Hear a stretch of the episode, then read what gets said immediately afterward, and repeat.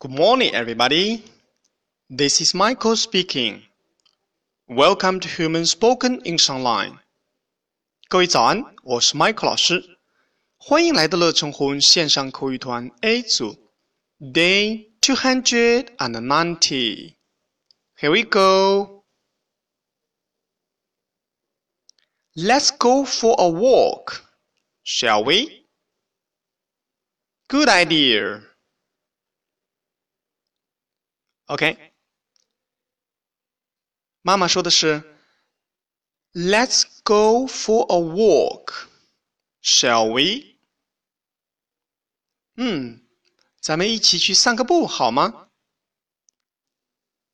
Let's，Let's，让我们一起，不啦不啦不啦，Go for a walk, go for a walk。 去散步，Shall we？可以吗？Shall we？Good idea. Good idea.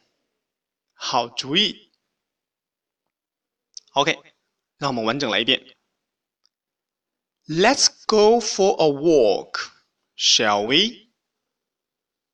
Good idea.